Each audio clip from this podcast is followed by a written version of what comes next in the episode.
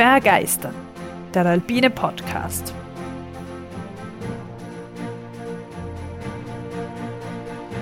Wir tauchen ein in die Faszination der Berge und der Natur. Wir stellen euch die großen Abenteurer und Grenzgängerinnen vor. Wir bringen denkwürdige Momente und kulturgeschichtliche Hintergründe in euer Ohr. Wir wollen euch begeistern. Ja, hallo an alle Zuhörerinnen und Zuhörer. Hallo Tobias. Ja, herzlich willkommen von meiner Seite. Herzlich willkommen. Jetzt bin ich gespannt. Heute machen wir erstmals in einem neuen Studio, in einer anderen Wohnung. Ich hoffe, das funktioniert gut. Weil, wenn ihr das hört, das ist jetzt ein bisschen eine Vorausaufnehmung, dann sind wir wahrscheinlich gerade irgendwo in der Welt unterwegs. Hofft, es geht. Na, es wird gut gehen. Ich möchte jetzt da die Folge gleich mit einem Stimmungsbild starten. Mit einem sehr bekannten Gedicht, das es auch in einer bekannten Übersetzung und Interpretation in der Sprache gibt, die in dem Land gesprochen wird, in dem der heutige Berg steht. und es geht viel in der Folge, so viel kann ich schon mal verraten, um den Nachthimmel und einen Berg, von dem man ihn gut beobachten kann. Hm. Und nein, es ist nicht Hawaii, Tobias. ist es nicht. Ich fange mal an. Ihr kennt diese Zeilen sicher. Goethe. Über allen Gipfeln ist Ruh. In allen Wipfeln spürest du kaum einen Hauch. Die Vögelein schweigen im Walde. Warte nur, balde ruhest du auch. Jo, bin jetzt nicht der große poetische Vortragende hier, aber ich finde, das sind aber nette Zeilen und auf die bin ich echt gestoßen, weil ich ein da, da, da, armenisches Gedicht gesucht habe, mhm. wo irgendwie die deutsche Übersetzung cool ist und das zum Thema Nachthimmel passt. Ja, aber ein bisschen lustige Anforderungen, ich weiß. also es geht jetzt um einen Berg in Armenien. Genau, und um die Sterne. Okay, das ist ein bisschen unerwartet. Ich habe ganz kurz am Anfang gedacht, weil ich gesagt das mit Landessprache und so, und man dachte irgendwas über Georgien vielleicht. Und dann, wo er das mit den Sternen gesagt hat, haben wir gedacht, ja, okay, Hawaii. Ja, dann, wo du Goethe gesagt hast, haben wir gedacht, okay, irgendein Berg in Deutschland, Österreich oder Italien. Richtig auch Okay, jetzt bin ich sehr, also von meinem eigentlichen Bauchgefühl immer weiter abgekommen. Ja, dich in ein paar Irrwege geführt. Das ist gut, so wie in der Frauenmauerhöhle. Man muss den richtigen Weg nehmen, sonst steht man irgendwo. Okay, da bin ich gespannt. Ja, nein, genau. Es geht Armenien, um einen, da kenne ich mich überhaupt nicht aus. Ich weiß. Es geht dann um den höchsten Berg Armeniens. Aber warum ich jetzt dieses ganze Sternen-Nachtstimmungsding starte, ist, weil dort eine sehr, sehr bekannte Weltraumbeobachtungsstation ist, ein astrophysikalisches Observatorium in Bjurakan, das sich eben am Hang dieses höchsten Berges Armeniens befindet. Doch zuerst. Also am Hang, nicht oben am Gipfel. Am Gipfel ist es nicht, nein, aber am Hang. Okay. Sagt dir ein Sternhaufen was? Ich finde, das klingt ein bisschen plump, das Wort. Eine Ansammlung von Sternen? Ja, eigentlich ist es gar nicht so schwer. Gell? Ja, und ein Bewegungshaufen? Ein Bewegungshaufen? Ja, das ist nämlich ein Game Changer, der dort entdeckt ein, worden ist in diesem Burakan-Observatorium. Eine Ansammlung von Asteroiden? Hm, auch von Sternen. Ich kann es mal kurz erklären. Aha, okay. Weil äh, das ist eine große Entdeckung, die dort gemacht worden ist. Also prinzipiell ein Sternhaufen ist ein Gebiet stark erhöhter Dichte von Sternen im Vergleich zum umgebenden Bereich einer Galaxie. Also eigentlich ja, wenn man sich sehr denken kann, viele vom Haufen. Aber wie deutlich jetzt seine Konzentration an diesem Haufen den Sternenhintergrund übertrifft, ist eigentlich relativ variabel. Mhm. Warum man jetzt sagen kann, dass diese Sterne des Haufens zusammengehören, ist, dass sie gemeinsam entstanden sind. Es gibt eben unterschiedliche, also es gibt offene Sternhaufen, die relativ jung sind und in Spiralarmen liegen, stellt man sich oft so vor, so eine Spirale. Und auch Kugelsternhaufen, die sind eher alte Gebilde, diese Sternhaufen, warum sind die jetzt wichtig? Abgesehen davon, dass ich das Wort lustig finde und das halt mit diesem Berg in Armenien zu tun hat. Die sind wichtig zur Erforschung der Sternentwicklung, da alle Sterne ein ähnliches Alter besitzen. Außerdem sind sie in fast derselben Entfernung, wodurch die Interpretation von Messungen sicherer wird. Also den einen messen und den anderen mhm. auch und dann, nachdem das ja riesigste Distanzen sind. Und von welchem Alter sprechen wir da ungefähr? Boah, alt, Sterne, ururalt. Eine sehr kurze Lebensdauer von so einer Art von Sternen, die dort auch entdeckt worden sind, zu denen ich später komme, ist ein paar tausend Jahre. Ist sehr, sehr kurzlebig. Also kannst du dir vorstellen, die astronomischen Dimensionen. Mhm. Und diese Bewegungshaufen oder Bewegungssternhaufen sind eine lockere Gruppe von Sternen.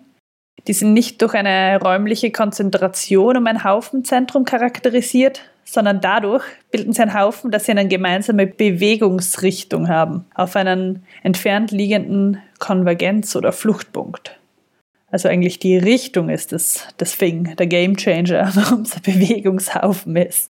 Hat man sich dort gedacht, in Armenien. Mhm. Und damit das jetzt ein bisschen greifbarer ist, der bekannteste oder eines der bekanntesten Sternbilder bei uns, der große Wagen. Das ist da, besteht auch aus dem Bärenstrom. Das ist ein Bewegungshaufen. Der liegt sehr nahe am Sonnensystem. Mhm.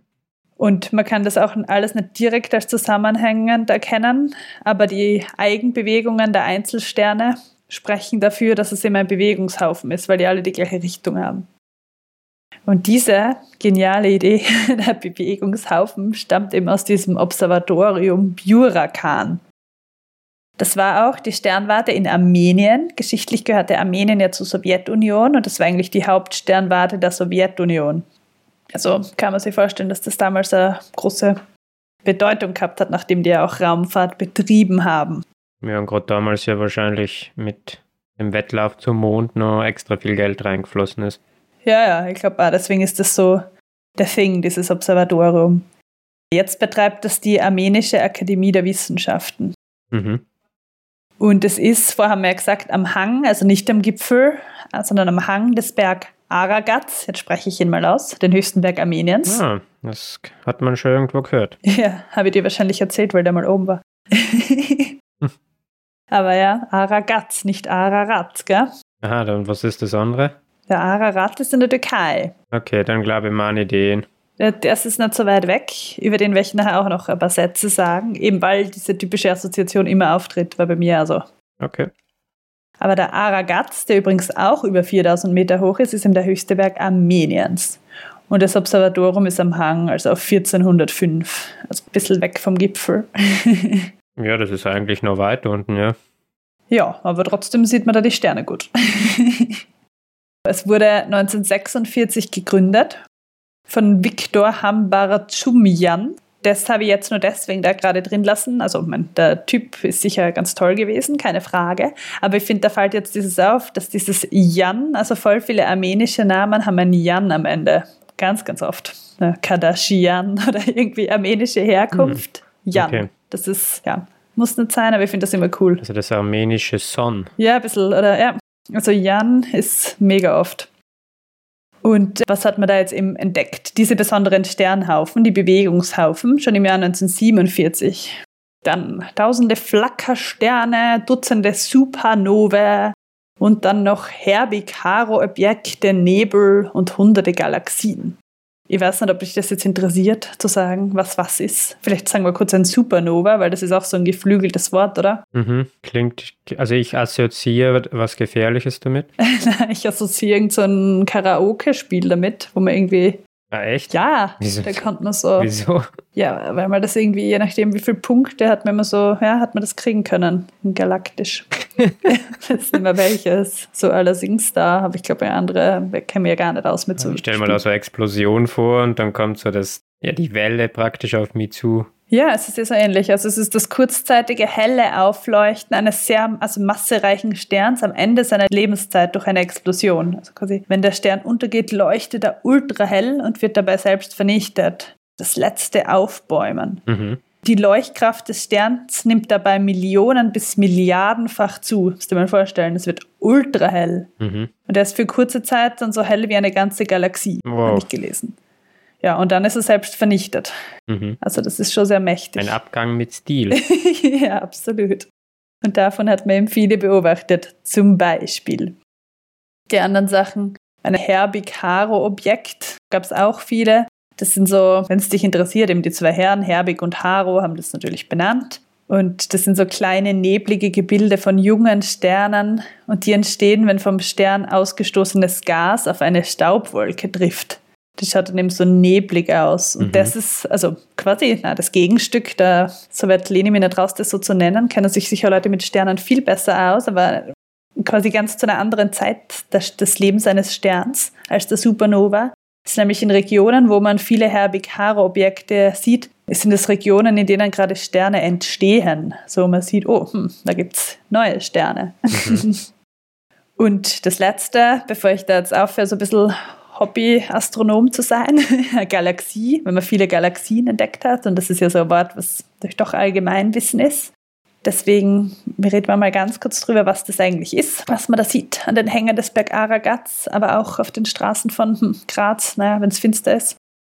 Also eine Galaxie ist eine große Ansammlung von Sternen, Planetensystemen, Gas, Nebel und Staubwolken, dunkler Materie und sonsten astronomischen Objekten mit einer Gesamtmasse von typischerweise 109 bis 1013 Sonnenmassen. Also Sonnenmasse ist wohl sogar so eine Einheit. Okay. Also ein Riesengebilde, eine Riesenansammlung und die alle mit Gravitation verbunden sind. Also durch Gravitation, deswegen hängt das zusammen. Also wer fürs nächste Dorffest für alle genug machen möchte, an Brot zum Beispiel, der macht eine Sonnenmasse davon. eine Sonnenmasse, genau. Der Durchmesser von so einer Galaxie kann mehrere hunderttausend Lichtjahre betragen. Also riesigst natürlich. Und was, wie ist da in dem Grenzbereich? Ich meine, jetzt im Inneren von einer Galaxie, okay. Aber was ist das an der Grenze dann? Also, wo, was entscheidet dann, okay, das gehört jetzt noch zu der Galaxie oder das ist schon eine andere? Also, naja, wenn es mit Gravitation dranhängt, am gleichen Zentrum. Und das kann man so dem, ja, wahrscheinlich durch lange Beobachtung bestimmen, gell? Ja, ich okay. glaube schon. Und es gibt eben verschiedene Formen, Typen, also große Galaxien schauen oft so spiralförmig aus. Das kennt man von so Bildern. Mhm. Ja, die Milchstraße, oder? Genau, die Milchstraße ist irgendwie eine Balkenspirale. Das habe ich dann auch nachgelesen. Ja, also eine Art Spirale, irgendwie eine mhm. spezielle Spirale. Aber ja, die ist auch groß. So Zwerggalaxien sind oft ein bisschen irregulärer. Kannst du noch ein paar Galaxien nennen? Ja, zum Beispiel die Andromeda-Galaxie ist die der Milchstraßen am nächsten gelegene Spiralgalaxie. Andromeda, glaube ich, heißt das. Ja, cool. Die Milchstraße, die eben die Heimatgalaxie unseres Sonnensystems ist, also das ist ja noch viel größer die Galaxie als dieses Sonnensystem, besteht aus etwa 250 Milliarden Sternen. Oder glaubt man jedenfalls zur Zeit. Und was ich noch arg finde, ist, dass sich von der Erde jetzt mit der aktuellen Technik schon mehr als 50 Milliarden Galaxien beobachten lassen. Also Galaxien, also Riesenansammlungen. Kann man sich mal vorstellen, wie viel Zeugs man da eigentlich sieht. Wow, ja. Dieses Wort, was ich sehr lustig finde, ist aus dem Altgriechischen und geht auf eine antike Sage zurück. Das finde ich doch nett. Weil es verhandelt sich dabei um verspritzte Milch der Göttin Hera, als sie Herakles stillen wollte. Also Galaxis, also Lack, das ist halt immer irgendwie mit Milch zu tun, mhm. so wie Laktose, kann nicht griechisch. Aber das finde ich lustig. Und auf Englisch eben, man kennt Milky Way Galaxy oder halt The Milky Way. Und mhm. manche meinen einfach The Galaxy. Wenn sie nur Galaxie sagen, halt die Milchstraße. Cool, ja. Ein schönes Wort, wie Alexander von Humboldt die Milchstraße bezeichnet hat, ist Welteninsel. Finde ich doch schön. Und das ist angeblich heute noch in Gebrauch. Okay eine Welteninsel. Jetzt aber genug von Sternenhimmeln. Wir sitzen jetzt immer noch am Bjurakan Observatorium, haben jetzt voll viele schöne Sterne und Sternbilder gesehen und Galaxien und Herbig-Haro-Objekte. Ja, ich schaue schon auf den Himmel. Und, und Bewegungshaufen und Supernovae, um das zusammenzufassen. Da fragen wir uns ja vielleicht, ob es irgendwo extraterrestrische Intelligenz noch gibt. Mhm. Und deswegen fanden dort tatsächlich zwei Konferenzen statt, sogenannte SETI-Konferenzen, wo es um die Search for Extraterrestrial Intelligence ging, also wo sie Intelligenz außerhalb der Erde gesucht haben oder damit verbunden eben außerirdische Zivilisationen. Mhm. Also das ist so, war da so ein Zentrum dafür und da wollten sie irgendwie das elektromagnetische Spektrum absuchen nach Anzeichen und Signalen von irgendwie technischen Zivilisationen auch im All. Mhm. Aber soweit ich weiß, hat man noch nichts gefunden. und weil das so cool ist, ist das Observatorium auch ein Weltdokumentenerbe der UNESCO. Ja, nicht gewusst, dass es das gibt. Weltdokumentenerbe? Ja, also Aha. die Aufzeichnungen der ersten Forschungsergebnisse. Okay. Was wäre noch so ein Weltdokumentenerbe? Naja, es gibt ja Weltkulturerbe und Weltnaturerbe. Nein, aber was wäre ein anderes Dokumentenerbe? Zur Bewahrung des dokumentarischen Erbes der Weltmenschheit.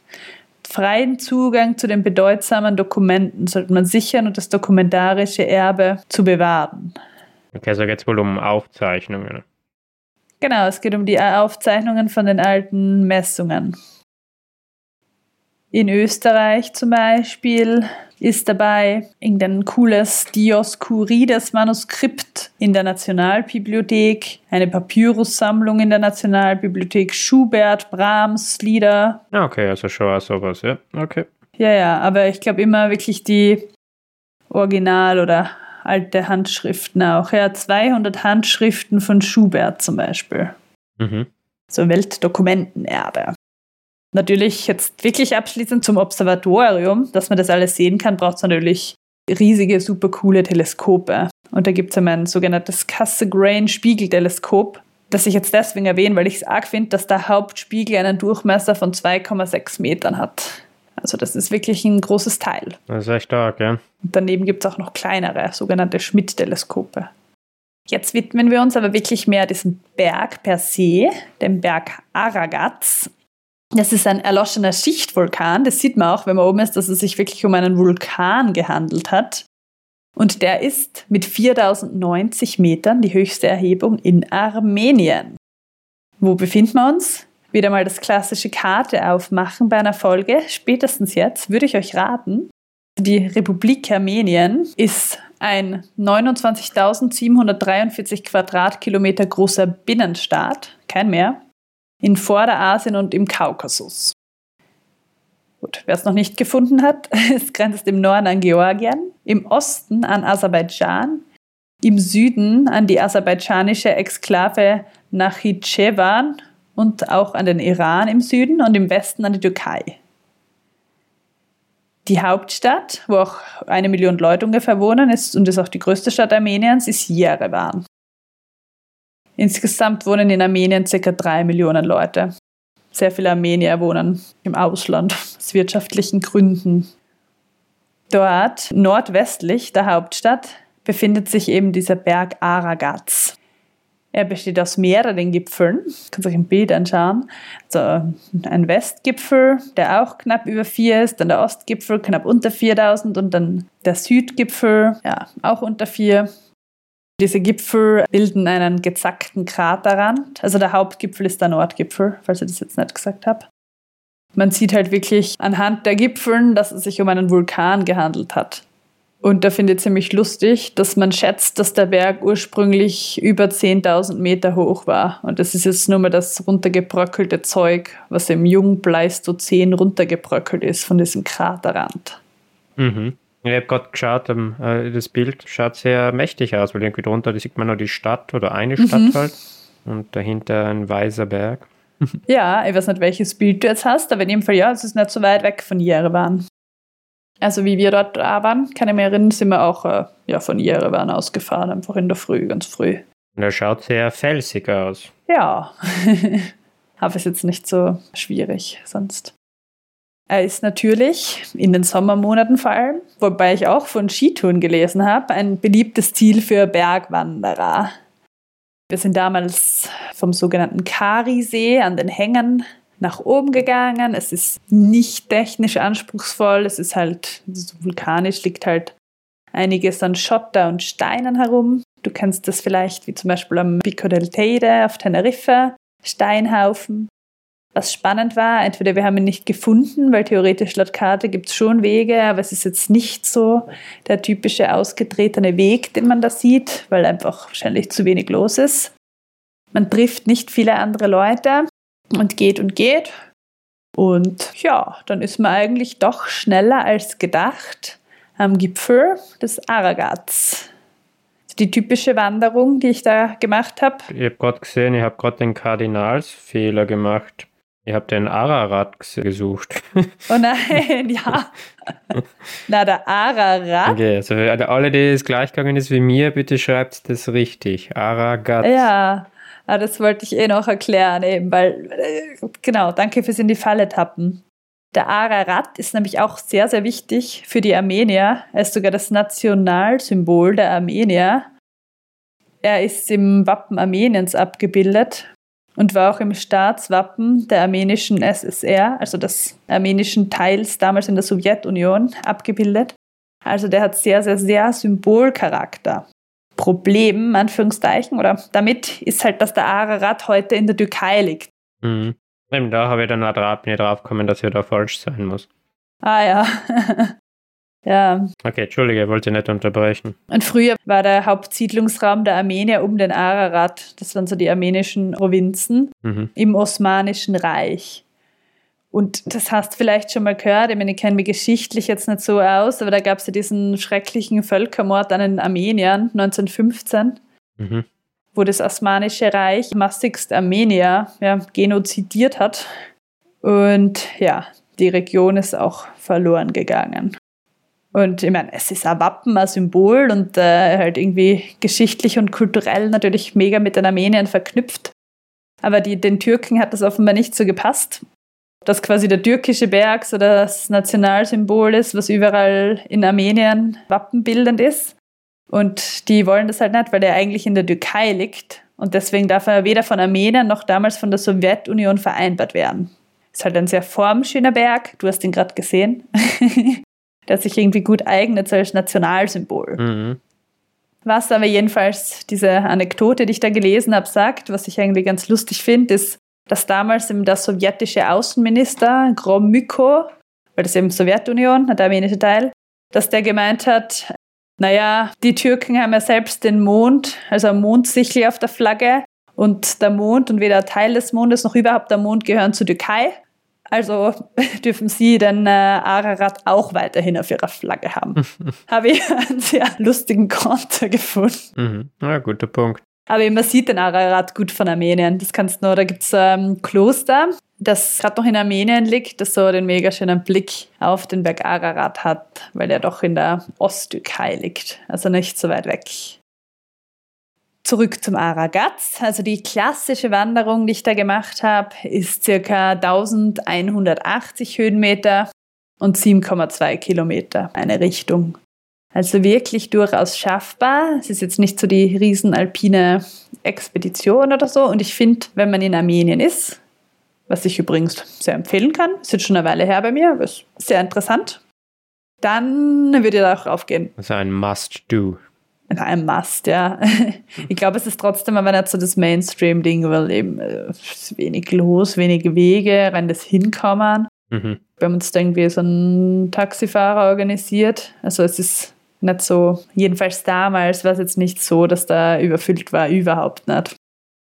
Na gut, das waren jetzt eh schon meine Ausführungen zum Berg Aragaz den ich ein bisschen eben als Aufhänger nehmen wollte, euch ein bisschen was über kurz über Armenien und natürlich auch über diese astronomisch coolen Erkenntnisse zu erzählen, die man da auf dem Nachthimmel über dem Aragaz gesehen hat. Über allen Gipfeln ist Ruhe. Goethes Gedicht, er hat mehrere Gipfeln. Also das hat er wirklich über den Berg geschrieben. Nein, nein, gar nicht. So. Na, gar nicht.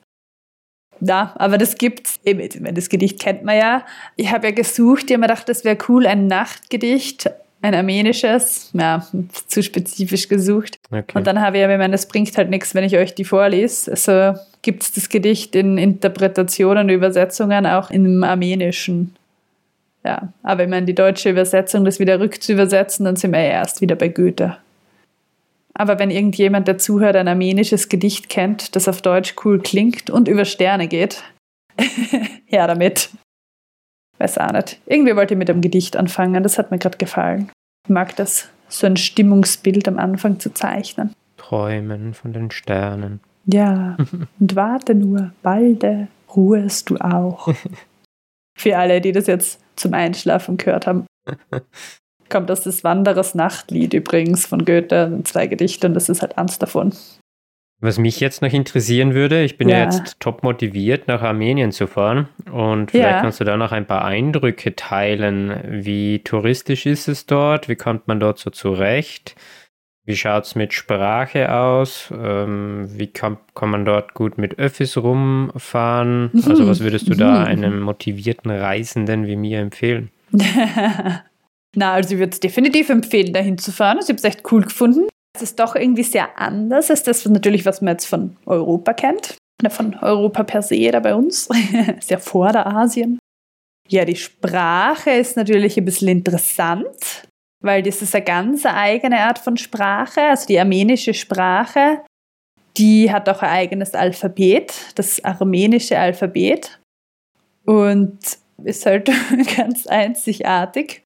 Also das heißt, mit Tirolerisch kommen wir da nicht weit. Mit Tirolerisch kommst du nicht so weit. Aber Englisch ist okay oder ist auch schwierig? Englisch ist schwierig. Ist tatsächlich das Russische, was jedenfalls damals dort sehr wichtig war. Mhm. Dass quasi die Leute das eigentlich alle, glaube ich, fast in der Schule äh, gelernt haben. Ich glaube, bei den Jungen gibt es halt schon einen gewissen Trend fürs Englische, aber prinzipiell, wenn sie sehen Ausländer, haben sie sich mal Russisch angeredet. Okay. Also für damals war es wirklich sehr, sehr nützlich, jedenfalls die kyrillische Schrift zu beherrschen. Mhm. Weil eben, du fragst Busse, ja, man kann gut mit Bussen rumfahren. Also wir haben da kein Auto oder sonst, also wir sind nur mit Bussen herumgefahren. Mhm. Und man möchte natürlich, also sonst hat man ja null Ahnung, wenn man von komisches Zeichen zu komischen Zeichen, ein komisches abwertet. Und sie schauen ja sehr ästhetisch aus. Und georgischen auch, die finde ich fast noch ästhetischer, rein vom Schriftbild. Aber hast keine Chance. Und eben mit den kyrillischen Buchstaben, das ist ja nicht so schwer mal per se, kann man sich eher orientieren, dass man weiß, wo man hinfährt. Mhm. Ja. okay, also wenn man dann so wie ich jetzt hinreisen würde, dann könnte man das vorher ein bisschen anschauen, dass er wenigstens Ortschaften lesen kann. Das würde ich wirklich machen. Ich meine, wie gesagt, das mhm. Kyrillisch ist ja nicht so grandios schwer. Ja, würde ich wirklich machen, weil sonst, also irgendwie, vielleicht mittlerweile ist es mit Englisch besser, keine Ahnung. Aber sonst, ich glaube, das habe ich jetzt schon mal gesagt, also Georgien und Armenien waren wirklich die Länder, von denen, wo ich war, wo ich irgendwie am wenigsten irgendwie mich verständigen habe können mhm. mit den Leuten. Weil halt Armenisch, ja, haha, und Russisch sonst das andere war. Ja. Und sonst da in der Welt irgendwie mit Englisch, Spanisch, Französisch, so kommt man ja doch recht weit. Spannend. Ob das die weite Welt gar nicht so weit weg. das stimmt, ja. Naja, ich gebe es dir zu, ich bin ja damals dorthin gekommen äh, wenn du jetzt schon nach Geschichten fragst, weil ich wollte dann in der Studienzeit irgendwo günstig hinfliegen. Und ja, böse, ich fliege ja sehr gerne, gebe es ja zu.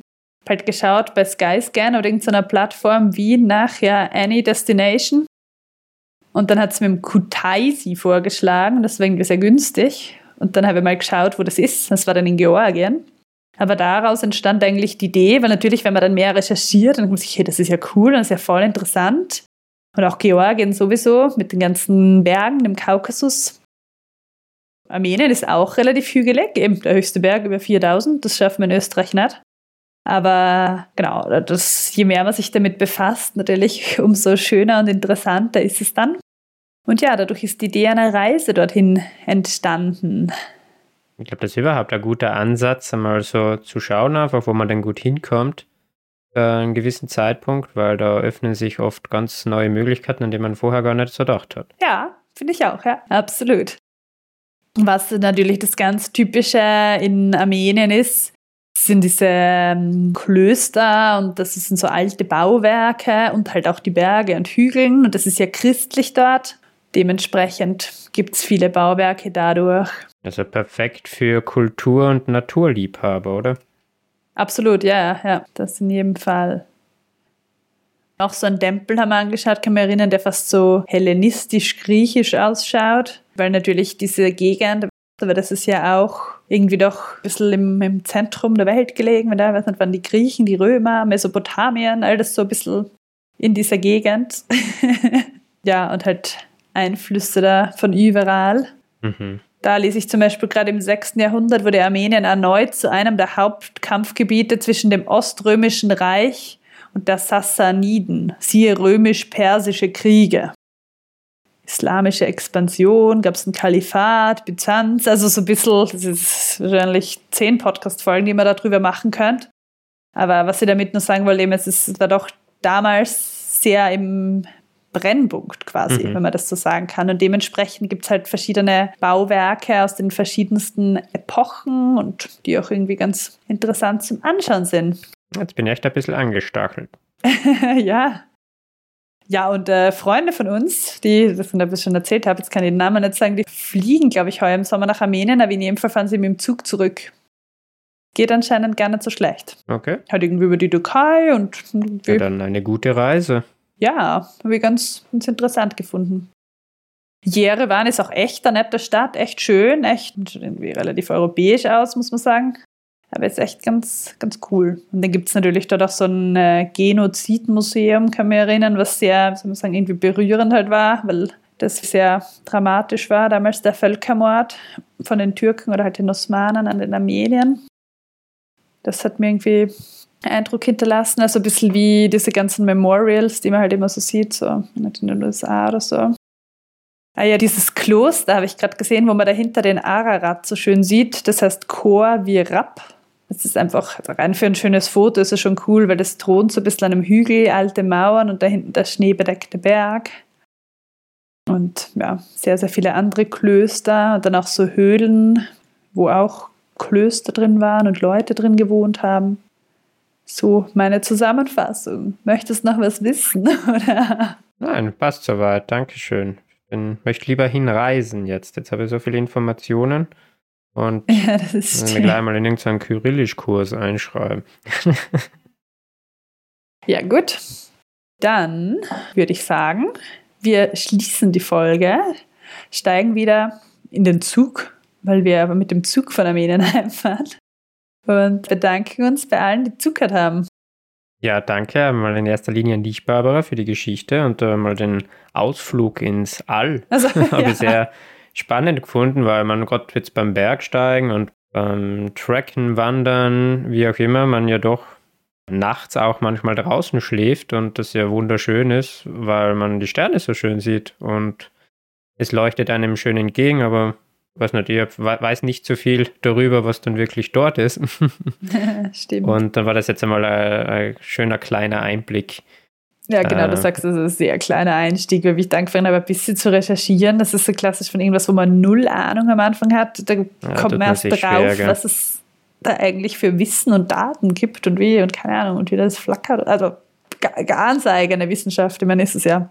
Ja, aber für, also schöner Einblick, finde ich, gehört auch dazu, zu so einem alpinen Podcast, dass wir ein bisschen was über die Sterne machen. Wir merken uns Supernova und Galaxie mal, wenn man so die ganz normalen. Was mir Sachen sehr gut gefallen hat, das ist ein Land, von dem ich überhaupt keine Ahnung habe und deswegen sehr gespannt deinen Worten gelauscht habe. Also danke für die Geschichte und danke für alle, die uns heute zugehört haben. So vielen Dank. Und ja, ich hoffe, ihr seid bei der nächsten Folge auch wieder mit am Start. Ja, das hoffe ich auch. Dankeschön. Und irgendwann Ciao. mal gehen wir wohl nach Georgien. Weiß nicht, ob früher oder später. Das ist ja bergsteigerisch fast noch, ja, noch mehr Möglichkeiten. Na gut, ja, und während ihr das hört, sind wir wahrscheinlich gerade irgendwo auf vollen Recherchetour. Ich schicke schon mal liebe Grüße. Nicht zu viel spoilern, Barbara. Nein, ich spoiler ja nichts. Nur, ja, es jetzt vorher aufgenommen. Das darf ich ja eingestehen. Gut, dann bis zum nächsten Mal. Ciao. Ja. Wenn ihr mehr über uns erfahren wollt, schaut vorbei auf unserer Website bergeistern.com. Ganz besonders freuen wir uns über Bewertungen, sei es in Form von Sternen oder von Rezensionen. Supernova. Kannst du so eine Galaxie bewerten? okay, das ist nicht lustig. Ganz besonders freuen wir uns über Bewertungen, sei es in Form von Supernovae. Aber dann explodieren sie ja, das ist blöd. Auch wieder dumm. Wir freuen uns über Sternbewertungen oder Rezensionen auf den diversen Podcast-Plattformen. Wenn ihr uns noch nicht bewertet habt, aber schon einige Folgen jetzt gehört habt und ein bisschen einen Einblick gekriegt habt in unseren Podcasts, wäre es echt schön, wenn ihr euch kurz die Zeit nehmt und mal schaut bei eurer Plattform. Das geht meistens ganz einfach äh, auf das Sternsymbol klicken und uns Sterne vergeben. Natürlich freuen wir uns über mehr Sterne, mehr als über weniger. Wer Rückmeldungen geben möchte, der kann das entweder privat machen, dann am besten per E-Mail an kontakt.begeistern.com oder kann seine Gedanken natürlich sehr gerne öffentlich teilen, dann entweder auf äh, Facebook oder Instagram unter den jeweiligen Folgenpost oder auch auf YouTube unter dem jeweiligen Video zur Folge. Wir freuen uns immer über Hintergrundinformationen, die wir natürlich jetzt dann nicht alle nennen können und oft ja auch gar nicht wissen. Und das sind solche zusätzlichen Informationen sehr wertvoll für uns auch. Also vielen Dank schon für alle, die das gemacht haben. Und wer jetzt gerade in dem Moment eine tolle Information im Kopf hat, dann bitte möge das doch sofort teilen. Vielen Dank und bis zum nächsten Mal.